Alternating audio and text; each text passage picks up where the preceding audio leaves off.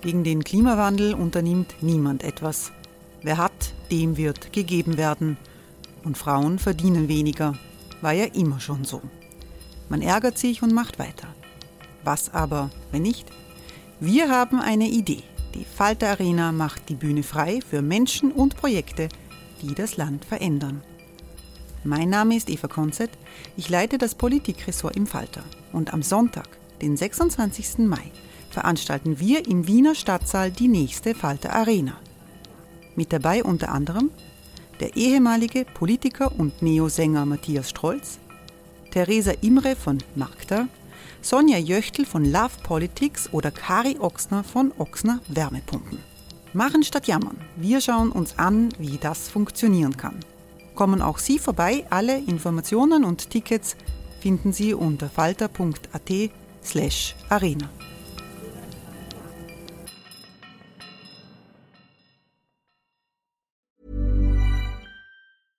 Hey, I'm Ryan Reynolds. At Mint Mobile, we like to do the opposite of what Big Wireless does. They charge you a lot, we charge you a little. So naturally, when they announced they'd be raising their prices due to inflation, we decided to deflate our prices due to not hating you. That's right. We're cutting the price of Mint Unlimited from $30 a month to just $15 a month. Give it a try at mintmobile.com slash switch. $45 upfront for three months plus taxes and fees. Promo rate for new customers for limited time. Unlimited more than 40 gigabytes per month. Slows. Full terms at mintmobile.com.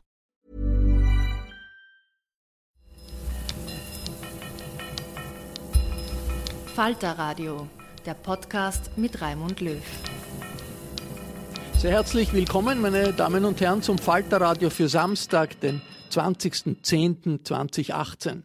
Polen, Ungarn und die bedrängte Presse ist der Titel dieser Folge. Wie gefährdet die Pressefreiheit ist, das diskutieren wir ja seit einigen Wochen auch in Österreich. In unseren Nachbarstaaten Ungarn und Polen versuchen nationalkonservative Regierungen, was das sein kann, eine illiberale Demokratie. Die Journalisten stehen an vorderster Front, um erworbene Freiheiten zu verteidigen. Und einige dieser Journalisten werden wir in dieser Folge hören. Ich freue mich, dass aus Ungarn Marton Gergely hier ist. Hallo. Hallo. Marton ist Reporter der unabhängigen Wochenzeitung HVG in Budapest. Das ist das wichtigste Wirtschaftsmagazin des Landes nach wie vor. Ja, politisch-wirtschaftliche äh, Wochenzeitung, ja, die mit Abstand die größte. Wir werden aus Warschau Bartosz Wilinski hören, den Auslandschef der oppositionellen Tageszeitung Gazeta Wyborca. Die Gazeta Wyborca ist ein legendäres Blatt. Sie wurde einst im Untergrund gegründet, als Solidarność gegen die kommunistische Diktatur gekämpft hat. Ich begrüße Marlene Gürgen. Hallo. Hallo. Marlene Gürgen ist Redakteurin der Berliner Tageszeitung. Ihr Schwerpunkt ist der Rechtsextremismus. Und ich freue mich, dass Falter Chefreporterin Nina Horacek gekommen ist. Willkommen. Hallo. Über die Auswirkungen des rechten Nationalismus auf die Medien hat ein internationales Journalistenteam recherchiert. Die Rechercheergebnisse sind im aktuellen Falter zu lesen. Wie ist es zu dieser Initiative gekommen, Nina Horacek? Da müssen wir uns bei der Taz bedanken, die vor einigen Wochen mal bei uns angerufen hat und gesagt hat, ähm, hätten wir Interesse, da gemeinsam zu recherchieren, auch mit Kolleginnen und Kollegen aus anderen Ländern. Die Liberation war da schon an Bord. Und ähm, wir haben uns dann in Berlin getroffen und haben sehr schnell ähm, gesagt, das geht eigentlich wirklich nur gut, wenn wir auch aus Osteuropa, eben aus Polen, Ungarn, Kolleginnen und Kollegen dabei haben, die mit uns gemeinsam arbeiten. Und so ist dann der Martin dazu gekommen, ähm, der Bart aus Polen und einige mehr. Und ähm, Jetzt haben wir das erste Projekt, das ist jetzt im Falter veröffentlicht, wird aber auch, also nicht nur der Falter, sondern natürlich auch die anderen Medien veröffentlichen ihre Rechercheergebnisse, das, was wir gemeinsam recherchiert haben oder uns ausgetauscht haben.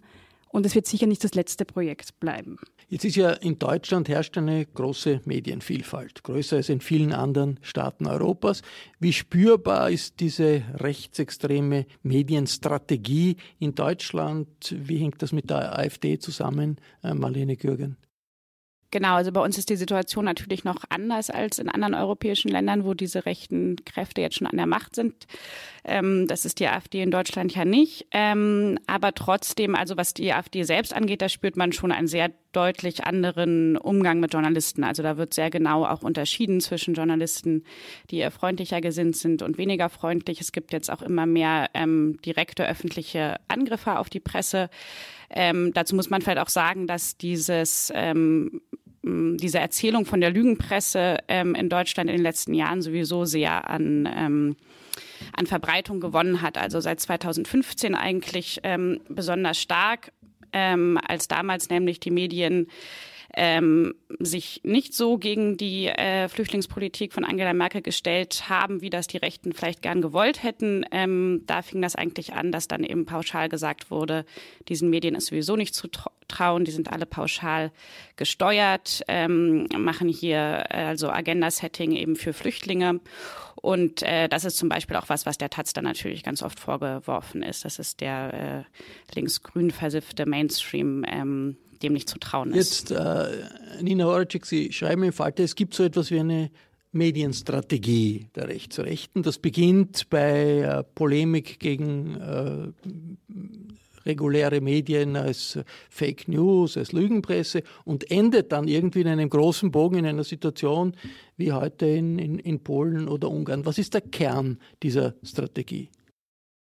Na, die kann man in ähm, verschiedenen Stufen beschreiben. Das eine ist mal ähm, aus der Opposition schon eigene Medien ähm, aufbauen. Das ähm, sozusagen eine eigene Medienmacht, sozusagen eine Recht, ich würde, will ich gar nicht Medien sagen, sondern in Wirklichkeit ist ein rechtes oder extrem rechtes Propagandamaschinerie. Ähm, also äh, FPÖ, TV oder, oder Ja, also die, F, also die FPÖ hat sagen die Parteimedien, also die Neue Freie Zeitung, die ja fast nicht unbedingt sehr gelesen wird. Jetzt FPÖ TV, das haben sie jetzt, jetzt ähm, neu jetzt auch angekündigt, auch fürs Handy eine eigene Version. Dazu gibt es aber auch ähm, Medien, die jetzt nicht ähm, direkt der FPÖ gehören, aber dem, zum Umfeld der FPÖ gehören, über die, sagen, und das heißt, der, sagen, der wichtigste Transporteur ist dann Facebook, wo eben FPÖ-Chef Strache 780, 790.000 Fans hat. Ähm, Matteo Salvini, der italienische Innenminister und ähm, Rechtsaußen Rabauke hat sogar drei Millionen Facebook-Fans. Le Pen hat, glaube ich, eineinhalb Millionen und über Facebook können die dann sagen, diese Nachrichten dieser extrem rechten Portale ganz schnell an ganz viele Leute verteilen. Das ist sagen der eine Teil. Dann kann man ganz klar beobachten, das sieht man in Polen, das sieht man in Ungarn, kaum an der Macht wird der öffentlich-rechtliche Rundfunk völlig unter Kontrolle gebracht. In Ungarn gab es Massenentlassungen, in Polen gab es Massenentlassungen, in Italien ist es jetzt schon so, dass es einen neuen Reihchef gibt, der von der Lega, von Salvini ausgesucht wurde. Und auch der ORF wird wohl von der Regierung nicht in Ruhe gelassen in Österreich. Das heißt, man baut ein eigenes. Ist aber noch relativ weit entfernt von der Situation in, in Natürlich, natürlich. Sagen, aber also sagen, wenn, man sich ganz, die Schritte, weit entfernt. wenn man sich die Schritte anschaut, der sich ja sagen, in Polen ist das schon passiert, in Ungarn ist das schon passiert, in Österreich und in Italien muss man aufpassen, dass es nicht passiert. Das ist sagen der Unterschied. Aber die Schritte sind ganz klar. Eine eigene ähm, Propagandamacht im Internet aufbauen, also vor allem im Internet, nicht nur. Ähm, als zweites eben, wenn man die Macht hat und die Möglichkeit hat, den öffentlich-rechtlichen Rundfunk unter Kontrolle kriegen. Und parallel dazu die Diskreditierung ähm, kritischer, unabhängiger Medien und auch der Versuch, die finanziell zu zerstören im Sinne von keine Inserate mehr für Medien, die zu kritisch sind, ähm, keine oder we möglichst wenig Informationen für Medien, die ähm, unabhängig und kritisch sind. Und das ist sozusagen die Strategie. Das, was wir hier hören, klingt ein bisschen nach äh, normaler Parteipropaganda, die es gibt und die halt im Internet betrieben wird. Ist vielleicht ein bisschen besser oder ein bisschen moderner. Aber unterscheidet sich das wirklich so von normaler Parteipropaganda, dass man sagen kann, am Endpunkt hat man eine Situation, wo man eigentlich um die Pressefreiheit ringen sein muss, wie in Ungarn jetzt. Wie ist, wie ist das aus Ihrer Sicht, Martin ja, Gergely? Man muss vielleicht unterscheiden zwischen den restlichen äh, kritischen äh, Medien und, äh, von, äh, und die Medien, die jetzt äh, entweder staatlich oder in privater Hand äh, für die ungarische Regierung arbeiten. Wir können halt äh, sehen, dass äh, äh das System Orban äh, alle äh, Möglichkeiten als Teil ihres Machterhalts, als Machterhalts sieht.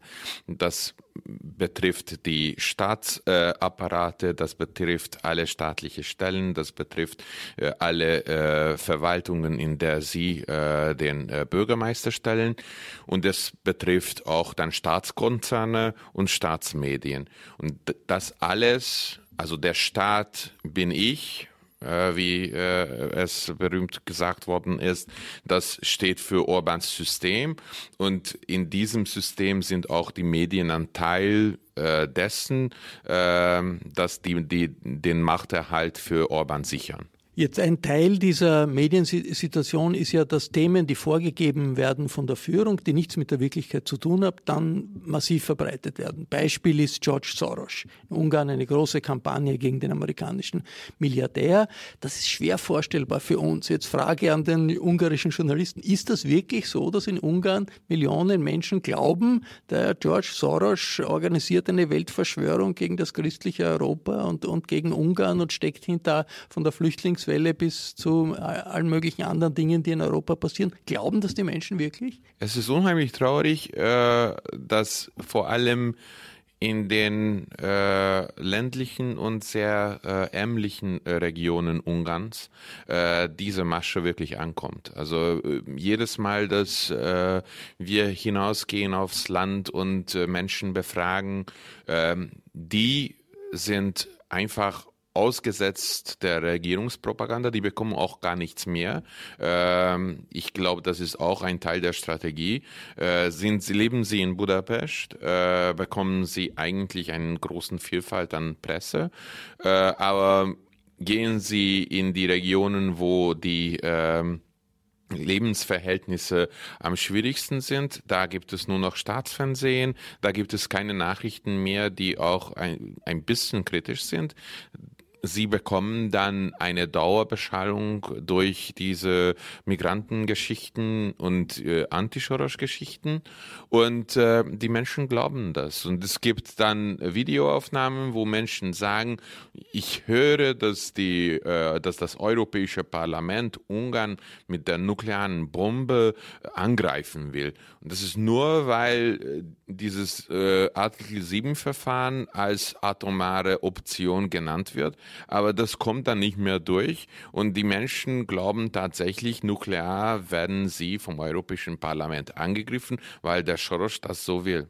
Jetzt, äh, das ist eine antisemitische Kampagne gegen George äh, Soros. Gibt es das auch zum Beispiel in Deutschland bei äh, den rechten Medien? Ist, ist da George Soros irgendwie ein Thema. Ich meine, dass das in den äh, normalen Medien äh, oder im öffentlich-rechtlichen Rundfunk irgendwo auch nur wahrgenommen würde, äh, in dem Sinn ist ja völlig ausgeschlossen in Österreich äh, und Deutschland. Gibt es das trotzdem in irgendeinem Bereich?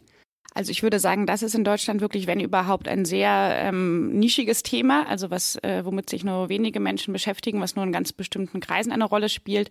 Das liegt natürlich daran, dass das ähm, Feindbild in Deutschland, das Feindbild der Rechten ja ein anderes ist. Da geht es ja nicht so stark um den Westen, also antisemitische Verschwörungstheorien gibt es in Deutschland natürlich auch, aber dieses Feindbild der Westen oder die USA, das steht vielleicht nicht mehr so stark im Vordergrund, ähm, sondern eben eigentlich geht es vor allen Dingen immer um die Themen Flüchtlingspolitik, Äh, um das Thema Islam. Das sind äh, die Themen, die da verwendet werden und mit denen wird dann eben auch gegen die Medien gehetzt. Also bei uns äh, sind die Medien ähm, im, in der äh, Vision der Rechten sozusagen sind jetzt nicht unbedingt von den USA gesteuert ähm, oder von Soros gesteuert, sondern äh, sind eben von der Bundesregierung gesteuert, äh, die alle Flüchtlinge ins Land lassen will, äh, der ganzen Welt und äh, daran wird Deutschland zugrunde gehen. Das ist so die Soros hat es in Österreich irgendwie als Thema gegeben? Ähm, wir haben von der FPÖ einen Klubobmann im Parlament, der gemeint hat, es gebe stichhaltige Gerüchte, ähm, dass was dran sei an der Soros-Verschwörung. Wir haben einen Verkehrsminister, der auch nicht ganz klar sich davon distanzieren wollte, von diesem Soros. Ähm, weiß nicht, was das sein soll, ähm, ja, diese Soros. Also eine, eine, eine, antisemitische Wahnvorstellung. Natürlich, ja, ja. Aber eben dieses, der Globalist, der ähm, Europa zerstören möchte, das ist ja das Bild dahinter. Und natürlich ähm, findet sich das auch in den Medien der extremen Rechten. Also ich erinnere nur, vor gar nicht so langer Zeit hatte das Magazin Alles Roger eine Covergeschichte zur angeblichen Soros-Verschwörung, die es auch in Österreich gäbe, ein Netzwerk. Und da wurden richtig Namen genannt. Also da wurde gesagt, der Bundespräsident von der Bellen ist ein Teil dieses Netzwerks, der frühere Bundeskanzler Christian Kern, auch der frühere Bundeskanzler Wolfgang Schüssel, auch der Falter, auch SOS Mitmensch, Reporter ohne Grenzen, ähm, die Schauspielerin Katharina Stemberger und ich weiß also wirklich ein, ein absurdes Wirrwarr an ähm, Menschen, die da einem Netzwerk zugeordnet werden und immer mit diesem antisemitischen Unterton natürlich. Jetzt sind das äh, Verschwörungsgruppen, die Verschwörungstheorien vertreten, die äh, wahrscheinlich auch äh, am Rand sich bewegen des, de, de, des rechtspopulistischen ähm, Medien. Jetzt muss ich kurz unterbrechen. Der Rand ist ähm, Teil unserer Bundesregierung und in dieser Ausgabe von Alles Roger gab es nicht nur ein Interview mit dem österreichischen Innenminister, sondern auch ein Inserat des Innenministeriums, das in einem Magazin, das ähm, Soros quasi eine große Verschwörung unterstellt, nach neuen Polizisten gesucht hat, per bezahltem Inserat. Also da würde ich sagen, sind wir schon ein Stück weiter. Ich glaube nicht, dass der überwiegende Teil der Österreicher an eine Soros-Verschwörung glaubt. Ich glaube, die Leute kennen den gar nicht, sondern das ist wirklich eine ganz klare rechtsextreme Verschwörungstheorie mit antisemitischem Grundton. Aber in der Bundesregierung oder im FPÖ geführten Teil der Bundesregierung ist dieses Bild jetzt nicht ganz fremd. Äh, Marlene Gürgen, inwiefern ist das eine Bedrohung, dieses Know-how, das äh, rechtsradikale Medien entwickeln, diese Präsenz der AfD oder auch bei uns der FPÖ in, in internationalen Medien. Insofern, inwiefern geht das wirklich hinaus über ja, normale Parteipropaganda, die es früher auch gegeben hat, nur hat es halt damals das Internet nicht gegeben. Ähm, ja, ich fand Nina das vorhin gut beschrieben. Das ist, glaube ich, wirklich so eine Strategie, die eben auf mehreren Ebenen gleichzeitig funktioniert und genau deswegen so wirkmächtig ist. Also, und ich glaube, das ist dann tatsächlich gefährlich, weil es wird sozusagen auf der einen Seite ähm, die Glaubwürdigkeit der etablierten Medien eben untergraben, permanent, ne, mit unterschiedlichen äh, Angriffen direkt auf Journalisten, aber auch generell auf die Presse, Verschwörungstheorien und so weiter, bis irgendwann gesetzt ist, äh, diesen Medien können sie nicht glauben. Und gleichzeitig ähm, wird das eigene äh, Medien Medienimperium aufgebaut, wo also permanent eben äh, Ängste geschürt werden, ähm, Feindbilder an die Wand gemalt werden und so weiter. Und das sind Mittel, mit denen man eben auch schon lange bevor man an der Regierung ist, eine Stimmung im Land äh, schaffen kann, die dann genau diese Regierungsübernahme deutlich ähm, erleichtert. Und deshalb glaube ich, dass diese äh, Medienstrategie, die dann eben noch zusammenfällt mit sehr professioneller Social-Media-Arbeit, wo oft äh, die rechten Parteien diejenigen sind, die das am besten können. Ähm, das ist auch in Deutschland so, das muss man einfach zugeben. Das ist ein ganz wichtiger Raum für die, äh, in die, den wir auch gar nicht so richtig reinkommen. Ähm, genau, und dass das dann eben dann in der Kombination äh, für sie sehr gut funktioniert und deswegen diese Medienstrategie ein ganz wichtiger Teil von ja, dem Plan sind, die Macht zu übernehmen. Das kann man schon so sagen. Äh, Martin Gergely, inwiefern, äh, wenn wir uns die Situation anschauen, die hier beschrieben wird, Deutschland, Österreich und denken an Polen, Ungarn, inwiefern besteht da wirklich ein Zusammenhang? Oder ist da nicht eigentlich augenfälliger, sind die großen Unterschiede? Das ist schon eine sehr andere Realität. Die Zivilgesellschaft ist viel, viel stärker. Die freie Presse ist eigentlich, äh, ja, wird zwar diskutiert, problematisiert, aber ist nicht wirklich in Gefahr, während sie in Ungarn und, und Polen wahrscheinlich äh, in großer Gefahr ist. Inwiefern besteht da wirklich ein Zusammenhang zwischen diesen rechten Medien, die hier beschrieben werden, und der Situation etwa in Ungarn? Ich glaube, die Themen äh, sind gleich, äh, wobei natürlich da auch andere Ebenen es sich gibt. Äh, äh ich wollte da zu diesen äh, Soros-Frage hinzufügen. Ich sage es schön Soros, weil äh, er in Ungarn ja geboren ist. Äh, wir, wir sagen auch seinen Namen äh, in ungarischer Reihenfolge äh, Soros György. Also wenn, wenn, wenn in Ungarn über ihn geredet wird, dann dann passiert das nicht, was in Österreich oder in Deutschland passiert, dass man einen ausländischen Namen ausspricht. Ne? Weil äh, auf Deutsch sagt man dann George Soros und, und das ist dann ein, das hört fremd. hört sich fremd an. Soros György hört sich auf Ungarisch nicht fremd an. Und äh, ich glaube, das ist auch eine sehr interessante Ebene in dieser Kampagne, die bei uns aber überall und über alle Kanäle läuft. Ich glaube, was wirklich äh, äh, anders ist in Ungarn, dass wir tatsächlich eine Lügenpresse haben. Diese Lügenpresse äh, breitet sich sehr schnell aus. Das ist die staatliche äh, Medienholding äh, und die äh, privaten Medien der Oligarchen, die dann zentral äh, auch von der Regierung äh, beeinflusst oder geleitet werden. Das ist also diese, diese Lügenpresse. Und das Zweite, was, was ich noch ähm, als großes Problem sehe und wo Österreich und Deutschland noch weit entfernt sind. Wir haben auch na darüber nachgedacht, ein Fact-Checking zu starten und zu sagen, okay, äh, Lügengeschichten werden wir entlarven. Und dann haben wir halt sehr schnell feststellen müssen, dass um Lügengeschichten äh, zu entlarven, braucht man Institutionen und braucht man staatliche Stellen, die der Wahrheit äh, äh, sich äh, äh verpflichtet sind. Verpflichtet sind. Äh, wenn Sie aber denken, dass Sie von den Lügen profitieren, kann man nicht fact-checken. Und das kommt vor. Das ist, das ist wirklich am absurdesten. Ich sage es immer wieder, die, die, diesen, diesen Tag, als ich einen, also zwei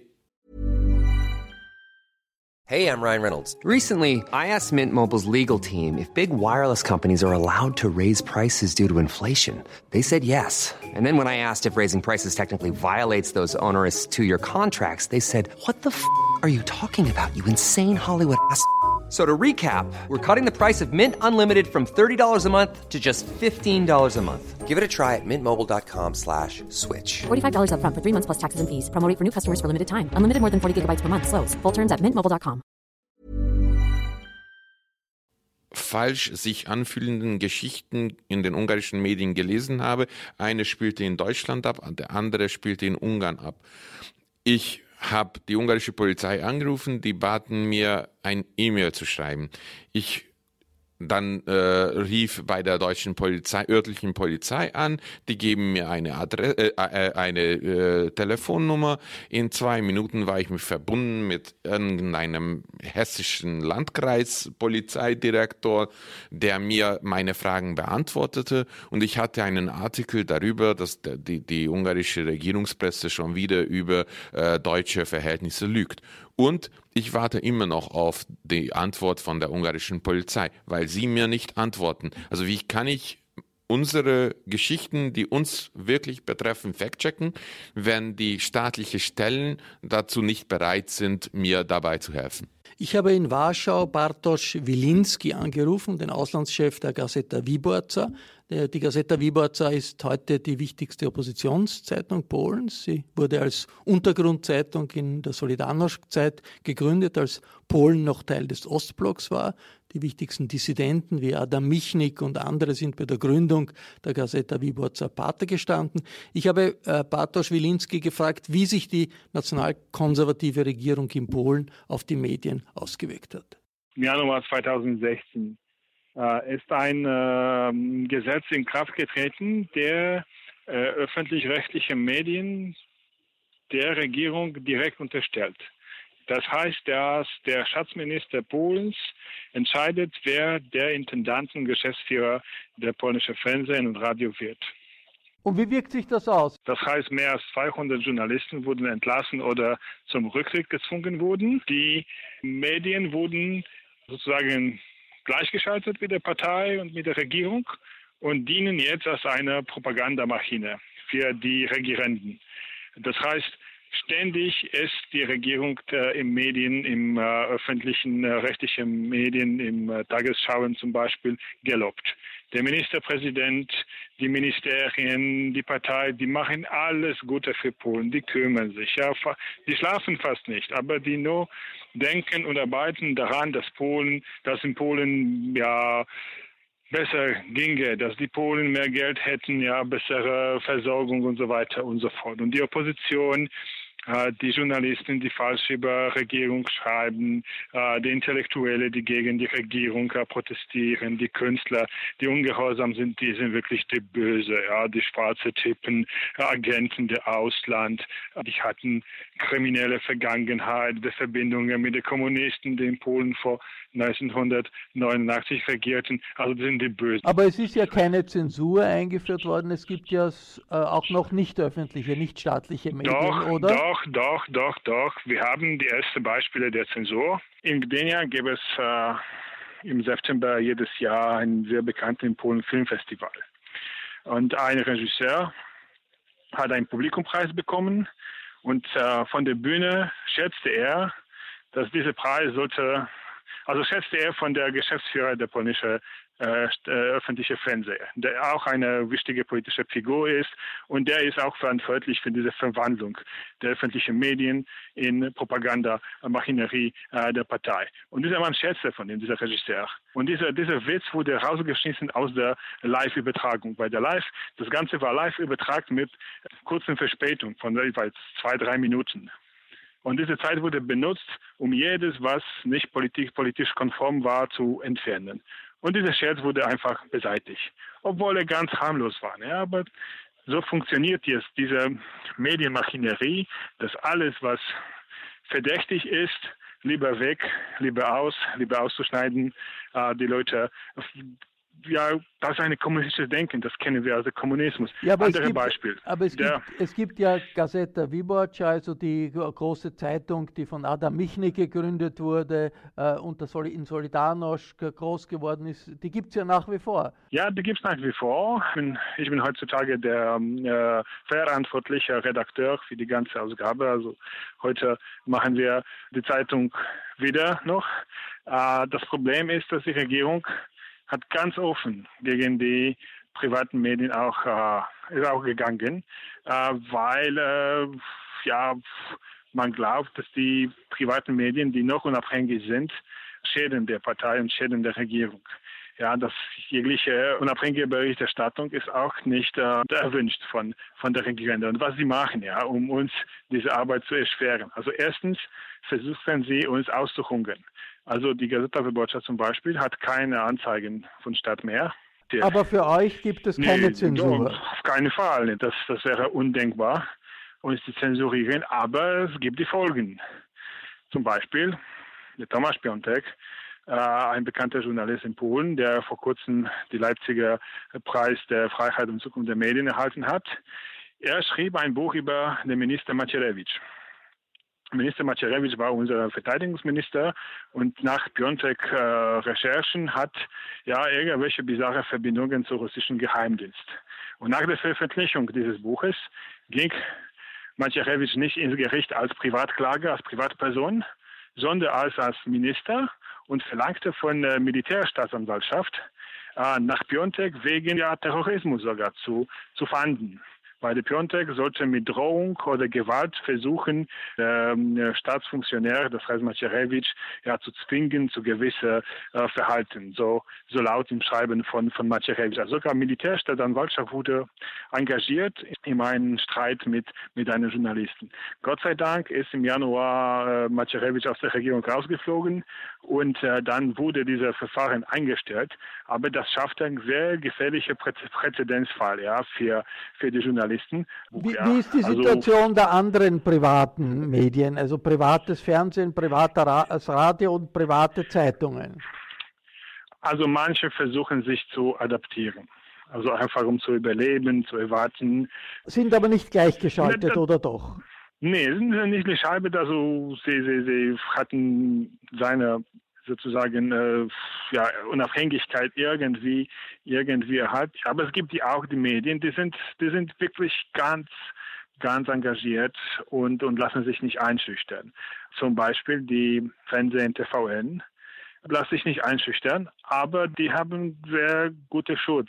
Sie gehören zum amerikanischen Konzern Discovery Network und als die äh, mit der Partei verbundene Rat der Nationalrundfunks und Fernsehen äh, versuchte sie mit einer Strafe zu belegen, wegen angeblicher falsche und antistaatliche Berichterstattung.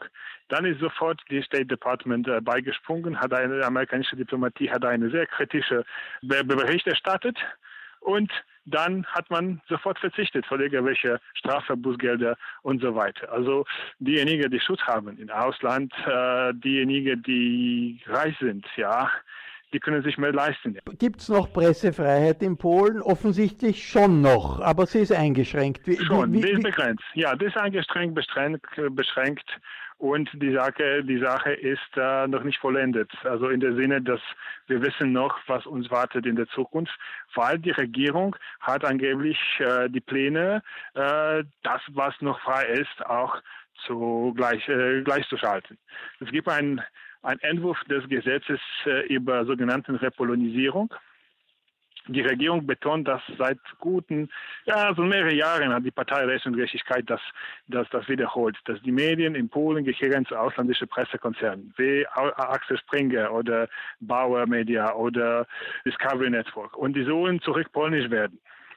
Und sie versuchen mit einem, ein, mit einem Gesetz, mit einem Gesetzschlag sogar, äh, die, die ausländischen Besitzer zu zwingen, Mehrheit der Anteile zu verkaufen an polnische Investoren. Also auf ungarische Weise will die Regierung Einfluss auf die Medien zu, zu, zu erlangen.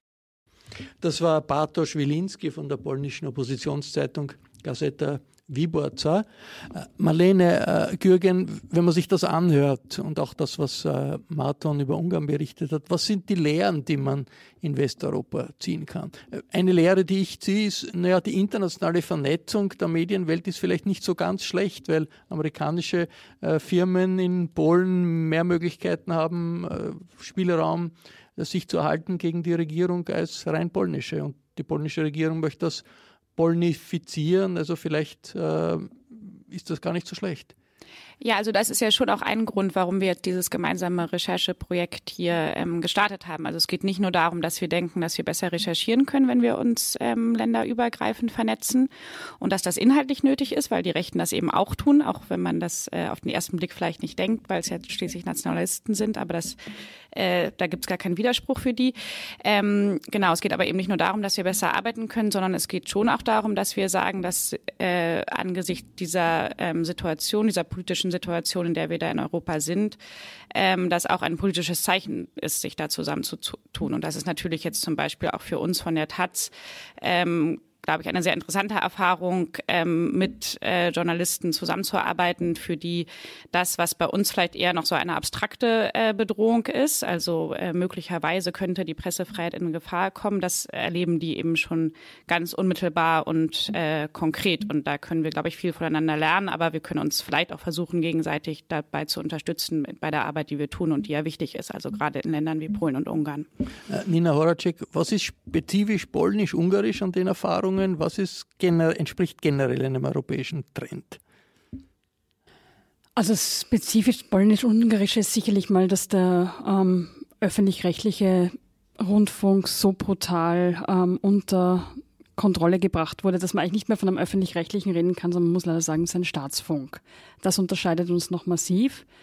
Was wir beide kennen in unterschiedlichen Abstufungen, oder wir alle sagen hier, ist ähm, dieses Schlechtmachen ähm, kritischer Medien, diese Beschimpfungen als ähm, Lügenpresse, ähm, dass man einfach zum Beispiel auch zu Parteiveranstaltungen nicht eingelassen wird, diese Bestrafungsaktionen sozusagen. Also wenn ihr nicht brav seid, dann bekommt ihr nichts.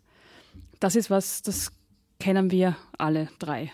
Äh, Marta und Gergely, äh, es gibt ja ähm, Wortmeldungen aus Brüssel seit lang, langem gegen die Einschränkung der Pressefreiheit, sowohl in Ungarn als auch in Polen. Was bewirkt das eigentlich? Gibt es eine, eher einen jetzt erst Recht-Effekt, also mit der Solidarisierung mit der Regierung gegen das böse äh, Brüssel? Oder ist man eigentlich froh, dass da Druck von außen kommt, um den Spielraum doch irgendwie noch größer zu halten?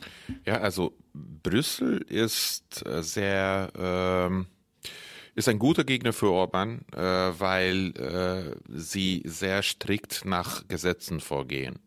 Äh, die sind halt äh, sturliberal, das mag ich und das mag Herr Orban ja auch, weil dadurch weiß er, was Brüssel kann und was Brüssel äh, Ungarn nicht ausrichten kann. Und äh, als er 2010 äh, sein äh, Mediengesetz zimmerte, hat er das noch nicht gewusst und äh, musste dann in mühsamer Arbeit Teile des Gesetzes zurücknehmen. Seitdem weiß er, dass, äh, dass Brüssel da nur äh, durch Gesetze äh, einschreiten kann. Also macht er äh, die Sache auf dem finanziellen Weg. Aber Brüssel hilft der Pressefreiheit, oder? Ja, Brüssel kann Paragraphen unschädlich machen. Das, das, das haben wir gelernt. Äh, uns helfen konnte Brüssel doch dann am Ende nicht, weil, äh, die, äh, weil, weil Orban einen besseren Weg gefunden hat, äh, die kritische Presse äh, zu drangsalieren. Und das ist äh, die finanzielle Möglichkeit. Und ich glaube, in diesem Zusammenhang müssen wir auch über Finanzen sprechen. Ähm, das Problem der Gazeta Wyborcza, das Problem äh, der HWG und andere äh, ungarische Medien sind teilweise ja äh, die schwierige Finanzierung, weil äh, der Staat äh, massiv äh, den äh, Werbemarkt äh, äh, erpresst, äh, Druck ausübt. Einerseits ist der Staat ein viel größerer Spieler auf dem Werbemarkt als sonst wo. Andererseits ist es so, äh, dass diese Regierungen auch in Polen, auch in Ungarn bereit sind äh, zu signalisieren, wer gegen uns ist, kann mit uns ja auch keine Geschäfte machen. Ein realistischer Blick auf die europäische Wirklichkeit äh, von heute wichtig, auch wenn es manchmal ein düsterer Blick ist. Das war das Falterradio für Samstag, den 20.10.2018. Ich bedanke mich bei Marlene Gürgen, bei Nina Horacek und bei Marton Gergely hier im Podcaststudio des Falter in der Wiener Innenstadt. Und ich verabschiede mich von den Zuhörern, die uns auf UKW hören, im Freirad Tirol und auf Radio Agora in Kärnten. Der Falter bietet jede Woche Informationen und Analysen auch zur europäischen Entwicklung. Ein Abonnement des Falter garantiert, dass Sie keinen einzigen Debattenbeitrag verpassen. Vier Wochen kann man den Falter auch gratis bekommen. Das geht auch über das Internet über www.falter.at/abo. Ursula Winterauer hat die Signation gestaltet. Anna Goldenberg sorgt wie immer dafür, dass der Laptop alles aufnimmt. Ich verabschiede mich bis zur nächsten Folge. Sie hörten das Falterradio, den Podcast mit Raimund Löw.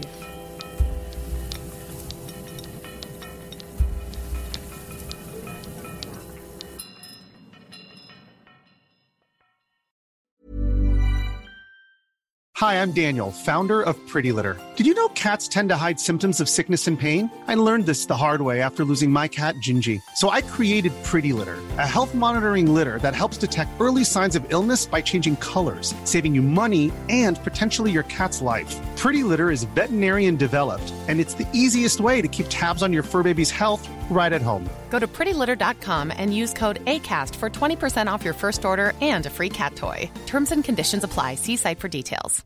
Imagine the softest sheets you've ever felt. Now imagine them getting even softer over time. That's what you'll feel with Bowl and Branch's organic cotton sheets. In a recent customer survey, 96% replied that Bowl and Branch sheets get softer with every wash. Start getting your best night's sleep in these sheets that get softer and softer for years to come. Try their sheets with a 30-night guarantee. Plus, get 15% off your first order at bowlandbranch.com. Code BUTTERY. Exclusions apply. See site for details.